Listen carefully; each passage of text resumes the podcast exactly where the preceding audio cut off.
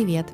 Это бережный подкаст о теле и душе. С тобой все ок. Здесь мы рассказываем о том, как найти, принять и не потерять себя в этом тревожном мире.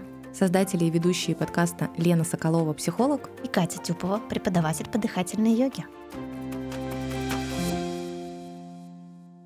Друзья, всем привет! Сегодня мы поговорим о дружбе, и не просто о дружбе, а о том, почему так сложно дружить и знакомиться и пускать кого-то в свой близкий круг, когда мы становимся старше.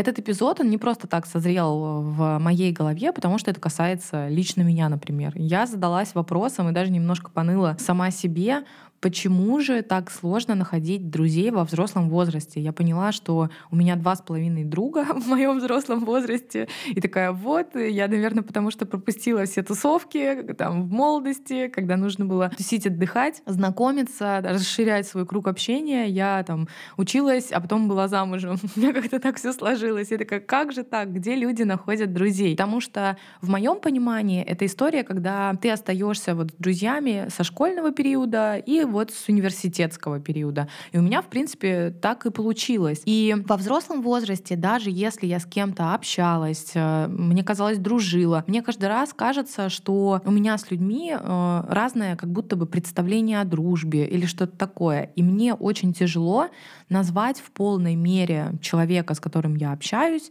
ну вот прям настоящим другом и пустить его в поле своей жизни, скажем так.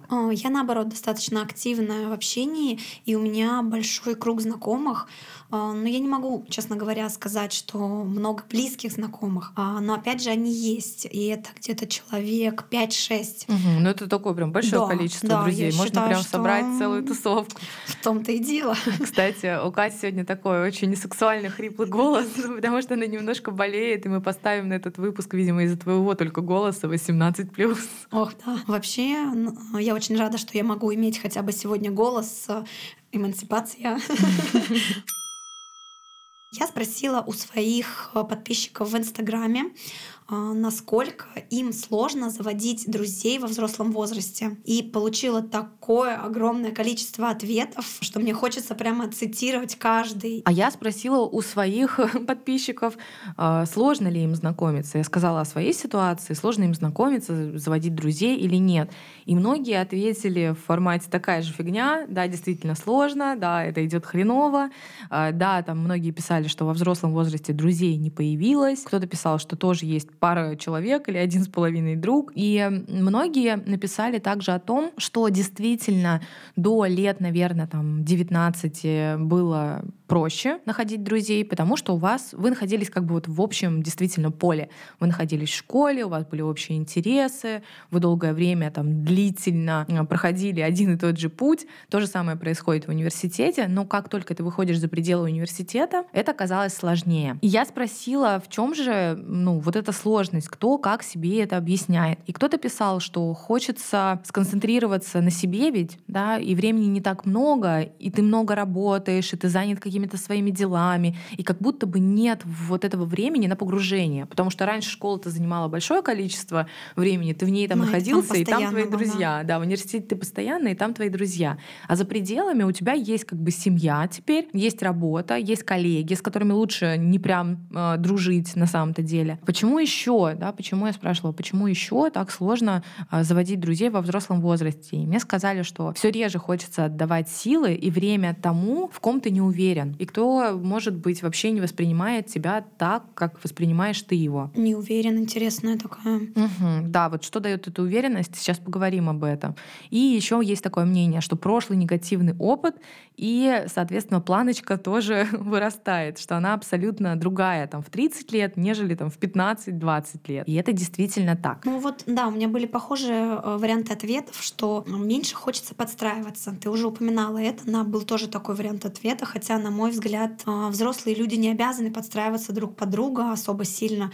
Мы же уже не дружим, как в школе, когда там каждый день нужно видеться. Ты должен быть в этой компании. Да, и ты должен быть вы, только да. в этой компании, и только с этим другом каждый день ты должен общаться. Также вот похожие варианты были у меня, что это очень энергозатратно и очень сложно подойти к человеку и сказать, давай дружить. Ну, то есть как начать выстраивать коммуникацию? Да, кстати, это очень забавно на самом деле. Действительно, как дружить? Я вот спрашивала тоже девушку, которая написала, что на самом-то деле нет, все легко. У нее даже наоборот ближе люди стали встречаться по пониманию, там, мироощущению и так далее, и что дружба происходит и случается. И я такая думаю, ну, может, это я какая-то, видимо, дружить не особо умею. И я спросила ее, так, где ты находишь этих друзей? Как это происходит? И она говорит, в основном да, это какие-то рабочие процессы. Ну, то есть, если ты фрилансер, ты пересекаешься, там, работаешь с людьми, работаешь с большим количеством людей, то, соответственно, просто ты можешь выцеплять оттуда близких по духу людей. Но в моем случае я не могу дружить со своими клиентами, хотя безумно их люблю, они мне все очень нравятся, они все очень крутые. И даже, знаете, на самом деле это вот... Обидно. Да, это вообще расстройство психолога, когда тебе приходит на сессию, и ты год работаешь с человеком, к примеру, и тебе он безумно нравится, вот просто как человек, ты понимаешь, какой он крутой, ты понимаешь, что у вас близкие ценности за пределами терапии, но ты не имеешь права с ним дружить вообще никак. Ну, то есть это вообще это нарушение этики. И ты такой, ну ладно, может быть, когда-нибудь я встречу кого-нибудь подобного. Или когда-нибудь через два года наши отношения уже смогут там перейти в формат э, дружеских. То есть когда человек выходит из одной роли, он может перейти в другую. Да? Психотерапевт не может с клиентом дружить, но если проходит два года по завершению терапии, то, в принципе, можно становиться друзьями. Вот да, мне на самом деле очень грустно в этой ситуации, потому что а, у меня вообще все противоположное. Я не работаю из дома, а, у меня очень попадаются часто классные коллеги, с которыми я продолжаю дружбу, даже после ухода с а, работы. Очень много людей классных я встречала на разного рода тусовках, друзья друзей, какие-то пересечения. И вот таким образом я накопила огромный круг знакомых вокруг себя, среди которых есть люди, которые прям вообще мне еще более близки. И из-за этого они становятся моими хорошими друзьями. Спасибо вам всем. Но ты сейчас сказала все-таки, что да, я встречала много друзей, много классных. Это и разные тусовки, и знакомые знакомых, и коллеги на работе. Вот сколько я работала, у меня всегда были близкие коллеги, с которыми я поддерживаю общение и по сей день, с моих разных работ. Но это общение вот с разных, с разных работ, да, ты его сохраняешь, но вы не поддерживаете дружбу в формате ну, реальной дружбы. Да, вот вы не поддерживаете ее. И это меня подталкивает к тому, что мы, наверное, с тобой по-разному себе, возможно, представляем дружбу. Я сейчас вот скажу одну важную вещь, которая поможет именно с психологической стороны дружить с разными людьми. Что я определила для себя, да, и что я знаю из э, терапии, из опыта, да, то есть психологического опыта. Одно из важных, так же как и в отношениях, что нужно сделать, это определить, что для тебя дружба. И у тебя, и у другого человека, чтобы он рассказал тебе, что такое для него дружба. Потому что если дружба для тебя — это забота, это поддержка, это практически вторая семья. Вот с моей стороны это возможность сорваться и помочь человеку, это приютить, поддержать, быть на его стороне, несмотря ни на что и так далее и тому подобное.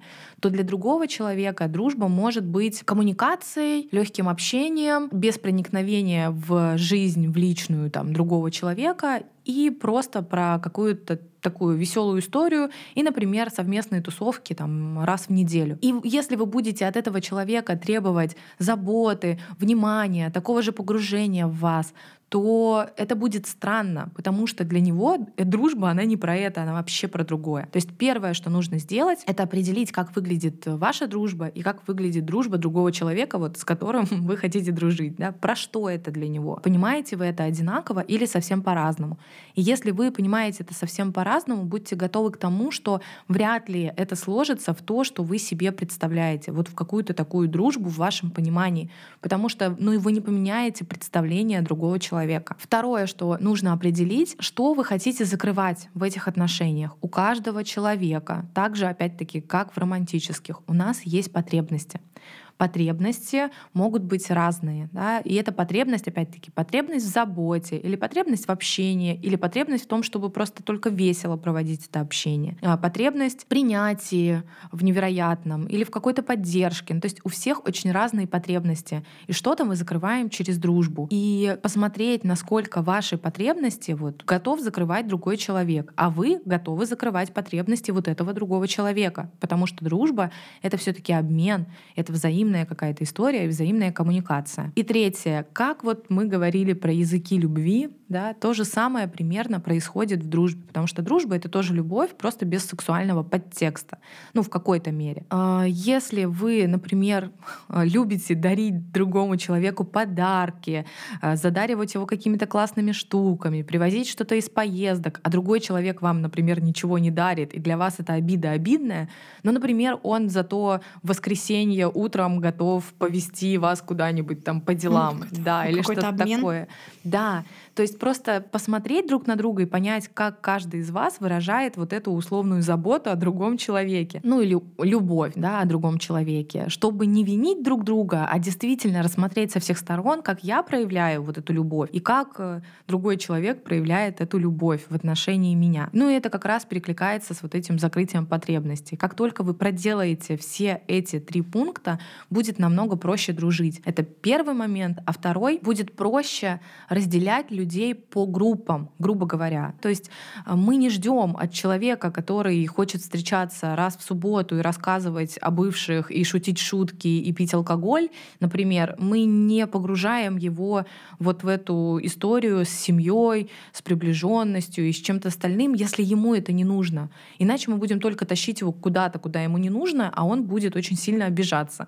Зачем ты это со мной делаешь? Тогда вам будет проще поделить, что это история с тем, что мы вместе отдыхаем отдыхаем. Но это С этим мы вместе сказать, дружим. Что вот это человек просто из окружения, знакомый а не именно близкий друг. Каждый для себя это определяет сам. Можно сказать, что это знакомый. А для кого-то это будет друг, но вот такой вот странненький друг. Или вот такой вот друг, который, да, не совсем про мои ценности, но он все равно мне очень близкий. И это тоже будет история про дружбу. То есть вы сами для себя это определяете. Поэтому я и сказала, да, со своей стороны про свою дружбу. У меня дружба — это что-то равное семье. Это что-то очень близкое. Это погруженность во все, что у меня происходит. И с другой стороны, тоже я погружена в жизнь другого человека, да, на большое количество, грубо говоря, процентов. Это часть жизни, это, опять-таки, поддержка, забота, коммуникация. Это желание делать что-то хорошее для человека, приятное. Это история без какого-то отдаления значительного. И поэтому, конечно, с моими запросами на дружбу мне сложно кого-то, ну там большое количество людей назвать друзьями, потому что ну не каждый человек будет это делать.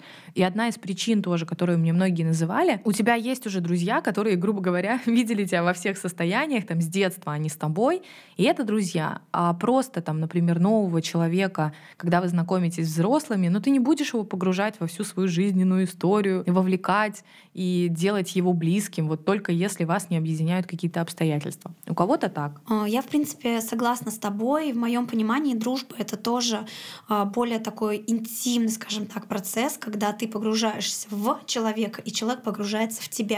И самое главное, есть доверие между вами, когда можно что-то рассказать, то, что вот у тебя на душе, какие-то переживания, какие-то радостные моменты, поделиться как печальными, так и хорошим. Но э, я понимаю, что каждого первого ты не будешь вот так вот погружать, каждого Свою второго жизнь, тоже. Да. Да, да. Однако я считаю, что есть люди, например, например, там, я несколько лет назад, э, грубо говоря, на тусовке, просто на тусовке в баре познакомилась с несколькими девушками, которые сейчас, вот э, в моем понимании, очень для меня близкие подруги, которые все про меня знают. Мы уже даже не тусим. Вот, вот То дело есть в этом. общая вот эта причина знакомства, да, да, да. она испарилась. Если бы мы продолжали там только, извините меня, там, по пятницам а, пить пиво в баре, это одно. Но нет, мы э, нашли много общего и идем уже много лет спустя как ноги, рука Да, то есть вышли уже за пределы вот этого бара. Ну, как раз это история про то, что ты нашла близких по духу людей. Просто мне кажется, что во взрослом возрасте, если в детстве для тебе требуется ну, буквально месяц-два, чтобы сказать, это мой друг, то во взрослом возрасте нужно несколько лет на это. Но еще во взрослом возрасте ты не можешь подойти к кому-то и сказать, ой, привет, дружите, на улице, смотри, какое у меня ведерко. Раньше, конечно, все это было проще.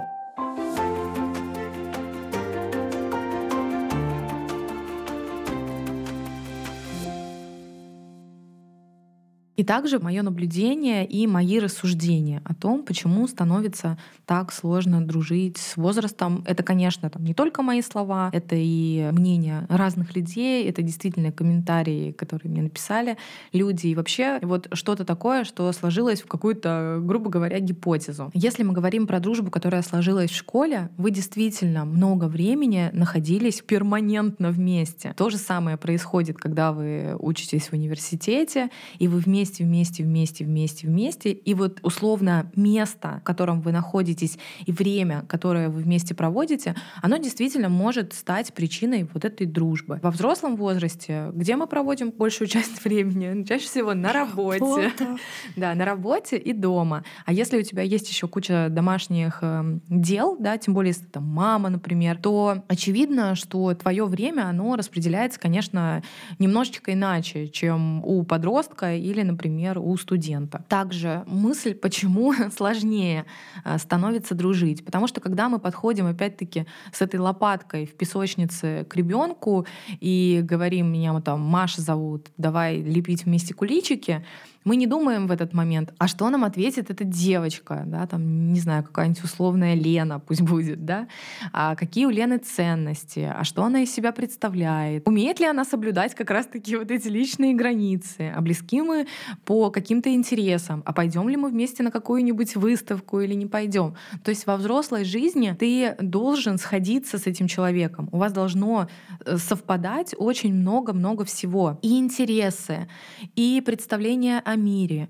И опять-таки вот эти ценности и время, которое вы можете вместе проводить, и желание это время вместе проводить. То есть вот эти все вещи у вас должны вдруг совпасть. То есть это прям действительно серьезное построение отношений, так же, как строятся отношения, например, романтические. И за счет того, что действительно очень-очень много вот этих составляющих, это действительно сложно. То есть надо совпасть как бы. Либо иметь сильное желание, чтобы с кем-то вот совпадать, где-то там подстраиваться и с одной, и с другой стороны, чтобы вот эта дружба складывалась, э, чтобы близость между вами происходила со временем, да, и чтобы действительно это переросло во что-то значительное. А если это друзья друзья и детство, я не знаю, замечали вы или нет, но независимо от того, сколько вам лет, когда мы встречаемся с друзьями из, например, детства такого дурацкого нашего школьного, дворового, мы превращаемся вот в этого подростка, который примерно так же себя ведет, как и раньше. Это вот э, на самом деле это целый феномен, когда люди вообще могут быть с разных социальных слоев во взрослом возрасте уже. Каждый оказался в своей точке, но потом они оказываются вот эта вот компания какая-нибудь все вместе, это друзья детства, и получается получается, что они становятся с новыми вот этими балбесами из двора, и примерно говорят так, как разговаривали раньше, и шутки у них примерно такие же. Это на самом деле э, настоящий феномен дружбы, вот такой вот длительной и школьной, и подростковой. Также, если вот вы скажете, нет, дружба есть, можно всю жизнь дружить, и во взрослом возрасте, и так далее, и тому подобное, но все таки во взрослом возрасте у вас должны, опять-таки, помимо всех этих совпадений, быть примерно равные условия развития, социальный статус, плюс-минус заработок, потому что если этого не происходит, все мы люди, как говорится, и многие сталкиваются и с завистью, и в одну сторону, и в другую, и с тем, что э, как-то и нерадостно делиться информацией какой-нибудь или успехами, или ты приходишь, ты действительно не можешь этим поделиться, потому что, ну вот, как бы тебе стыдно говорить, потому что у другого человека все плохо, например. То есть много-много аспектов. А вот эта дружба, которая, помните, там, у бабушек, у дедушек, там, на всю жизнь, жизнь, мы там с Мариванной какой-нибудь дружим 50 лет, и все хорошо. Ну, потому что это немножко иначе выглядело раньше. Плюс-минус одинаковое а, финансовое положение, плюс-минус похожие семьи, плюс-минус похожий жизненный опыт. Вместе учились, вместе в университет поступили, вместе женились. И как бы вот э, жизнь выглядела примерно так. Не уехали из города, а не так, что один переехал в Нью-Йорке живет, а второй остался где-нибудь в маленьком городке. И тогда, да, действительно, эту дружбу будет сложно поддерживать, потому что один, например, там, миллионером стал, а второй довольствуется тем, что у него есть сейчас. И тогда это будет разрыв именно не в заработке, а разрыв в представлении о мире, в доступных вещах, в радостях жизни, ценностях в тех же самых. Просто между людьми становится слишком большое пространство, слишком большой разрыв. И этот разрыв не позволяет часто очень дружбу эту вот поддерживать в том формате, в котором она была раньше. И люди таким образом отдаляются. По поводу старшего поколения, я вообще считаю, что у них все было по-другому, в том числе и отношения они строили по-другому, потому так много людей начинали встречаться в свои 16-19 лет э, и всю жизнь проживали вместе. Также и в дружбе. Вот ты говорила интересную фразу про границы. Мне тоже написала одна девушка, что, э, будучи взрослым, ты уже более четко выстраиваешь границы и не позволяешь их нарушать, как в юности. Достаточно интересная мысль, но мне кажется, что как раз-таки э, это способствует более лучшей дружбе. Конечно, потому да, что ты уже можешь более здоровые да, устраивать хорошие угу. отношения, а не просто как в подростковом возрасте, когда, например, кто-то там начинал над тобой подшучивать, а ты это все спускал. Потому что ты хотел остаться, да, например, в компании, да, да, да, да. потому что ты не хотел потерять этих друзей и так далее. Так что, на мой взгляд, это даже плюс, что мы в взрослом возрасте, слава богу, можем выстраивать границы с людьми и хорошо общаться. Но так... мне кажется, это в принципе, если ты взрослый, адекватный человек, это как-то с опытом приходит, что ты уже не можешь подшучивать на, над кем-то там откровенно, злобно, как это делают, там, например, те же самые подростки. Да, да, Тебе да, не да. нужно место под солнцем завоевывать и там выделяться как-то. И мне кажется, это здоровый аспект любых отношений, даже если это дружба, которая перерастает из детства. Логично, что она будет изменяться, трансформироваться. И если один человек вот опять-таки обозначит свои границы, а второй будет вести себя как и прежде, то, скорее всего, эта ну, дружба развалится, да, этой Конечно, дружбы да. не будет. А если один обозначит границы, а второй обозначит свои, и они прекрасно начнут да, такой вот а, новый союз, скажем так, создавать, то эта дружба перерастет и останется надолго. То есть так же, как в отношениях, здесь необходимо желание двух людей. Желание двух людей трансформироваться, желание двух людей развиваться, желание вот этих людей именно расти в этих отношениях и уважать другого человека и принимать другого человека. Все то же самое, только Конечно, без секса. Это, это, знаете, не как в детстве, когда тебя посадили в песочницу к другому ребенку и сказали дружи с ним. Сейчас, конечно, все, на мой взгляд, э, во взрослом возрасте дружба намного лучше, чем в детстве. Преданнее, ну нет, может быть, неправильное слово преданное, скорее более глубокое. Ну, может быть, но знаешь, я замечаю такие вещи, почему мне тоже сложно дружить. Наверное, потому что я психолог.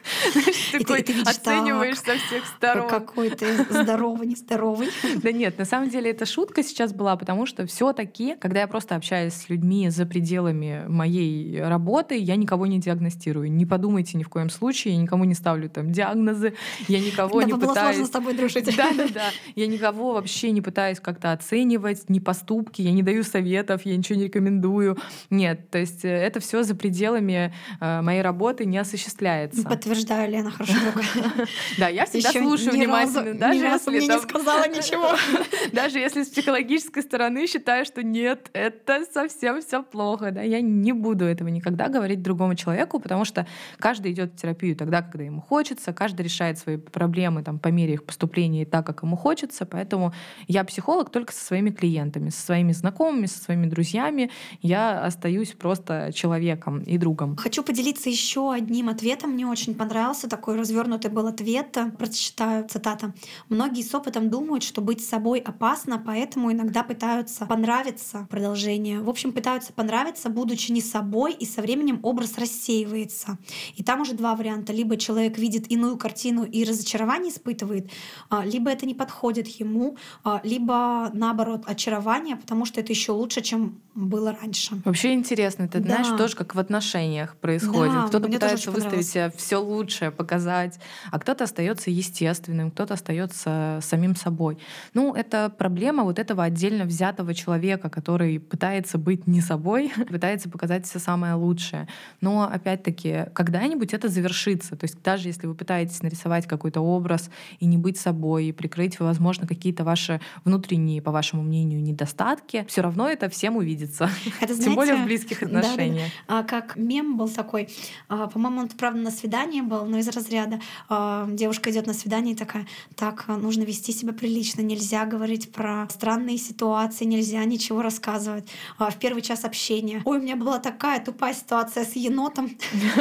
Вот, и знаете, вот у меня тоже есть такие иногда ситуации. А, Мне кажется, лучше рассказывать все, что есть, да. Вынести. Вывалил, все, и человек уже такой, так, э, нам это не подходит, здесь у кого-то поехала кукуха. Тот, кто, ну вот, ваш по духу, тот с вами действительно и останется.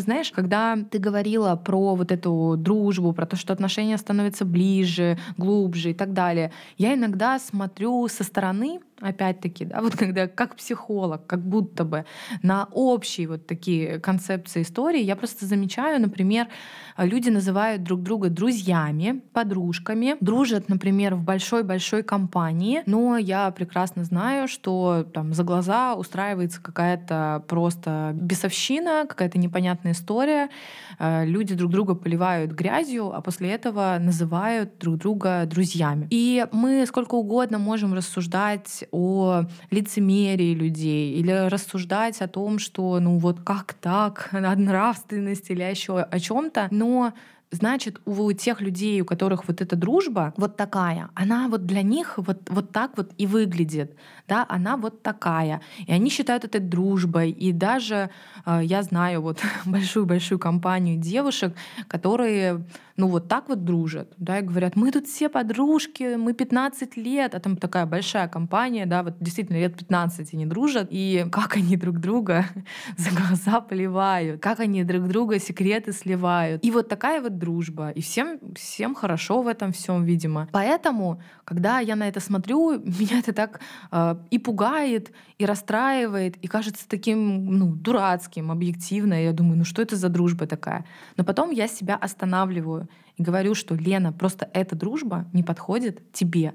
И если люди считают это дружбой, значит для них вот она такая дружба. Значит для них это не что-то страшное, не что-то ужасное, не что-то, что там идет против совести, нравственности или еще чего-то. Поэтому ты никому ничего не говоришь, засовываешь свой язык поглубже и дружишь с людьми, которые представляют дружбу просто так же, как и ты. И все. И как бы больше твое мнение здесь никому не нужно. И я знаю, вот мне тоже, когда девчонки писали, что ну как дружить, потому что люди ну, не очень хорошие встречаются, да, и сталкиваются. И вот эта история, например, с дружбой женщин, да, когда э, масса историй, когда дружили семьями, дружили подружками, или друж... подружка вхожая там в дом, и заканчивается это все не очень хорошо. Ты это слушаешь и думаешь, что ты не можешь другого человека узнать на сто процентов, пока эта ситуация, например, не произошла, пока эта ситуация не случилась. Но все-таки в диалоге, в узнавании друг друга вы можете увидеть отношение этого человека к другим, как бы, и примерить его на себя. Если он с вами говорит, э, что я тебя люблю, ты моя лучшая подружка, а про других, а это моя бывшая подружка, она вот такая сякая, и вот такая вот плохая и ужасная. Это, знаете, как red flag, как с вот этими парнями, которые на свидании плохо говорят про бывшую. Вот, я хотела сказать, все как в отношениях. И этот red flag, и он также работает в дружбе. Будьте готовы, что вы тоже окажетесь на этом месте. Потому что если человек, вот, вот ценности важны человека, то, как он а, говорит про все, то, как выглядит его мир, то, как выглядит его дружба, то, как он эту дружбу проявляет, вот это важно, а не там, что-то другое. Вот таким образом, ну не то, что можно себя как-то обезопасить, но скорее встретить человека более близкого по восприятию дружбы и мира? Я со своей стороны верю в настоящую дружбу и считаю, что она есть. У всех, конечно, бывают какие-то такие ситуации, когда, возможно, кто-то как-то себя неправильно показал, неправильно друг друга поняли, неправильно повели. Мало ли что у людей в жизни бывают разные жизненные ситуации, понимание каких-то аспектов жизни. Я тоже согласна, что людям нужно давать шанс, вот, это важно. Ну, да. И если вы хотите вдвоем там эту дружбу сохранять, то да, это нормальная история. Все люди ошибаются, вы тоже когда-нибудь ошибетесь. На мой взгляд, дружба — это действительно отношения. В дружбе все то же самое, что и в отношениях с партнером. Нужно уметь э, давать шанс, уметь прощать, а самое главное — уметь верить в саму составляющую дружбы. Я здесь с тобой полностью согласна что здесь важно и принятие, и желание принимать и понимать другого человека. И коммуникация в целом, да, уважительная, доброжелательная. Да, действительно, вы строите отношения. Дружба — это тоже отношения. Поэтому э, надеемся, что у вас есть вот эти близкие друзья, или надеемся, что наш выпуск поможет немножко понять, а как же выстраивать эту дружбу, что же нужно выяснить с другим человеком, почему я на него обижаюсь, например, да? может он как-то не так э, выражает эту дружбу, выражает любовь по отношению ко мне в дружбе, или, например, не скрывает мои какие-то потребности. Как только вы это обсудите, я думаю, что станет немножечко понятнее и э, приятнее коммуницировать с другими людьми. Всем пока-пока! Это был подкаст «С тобой все ок».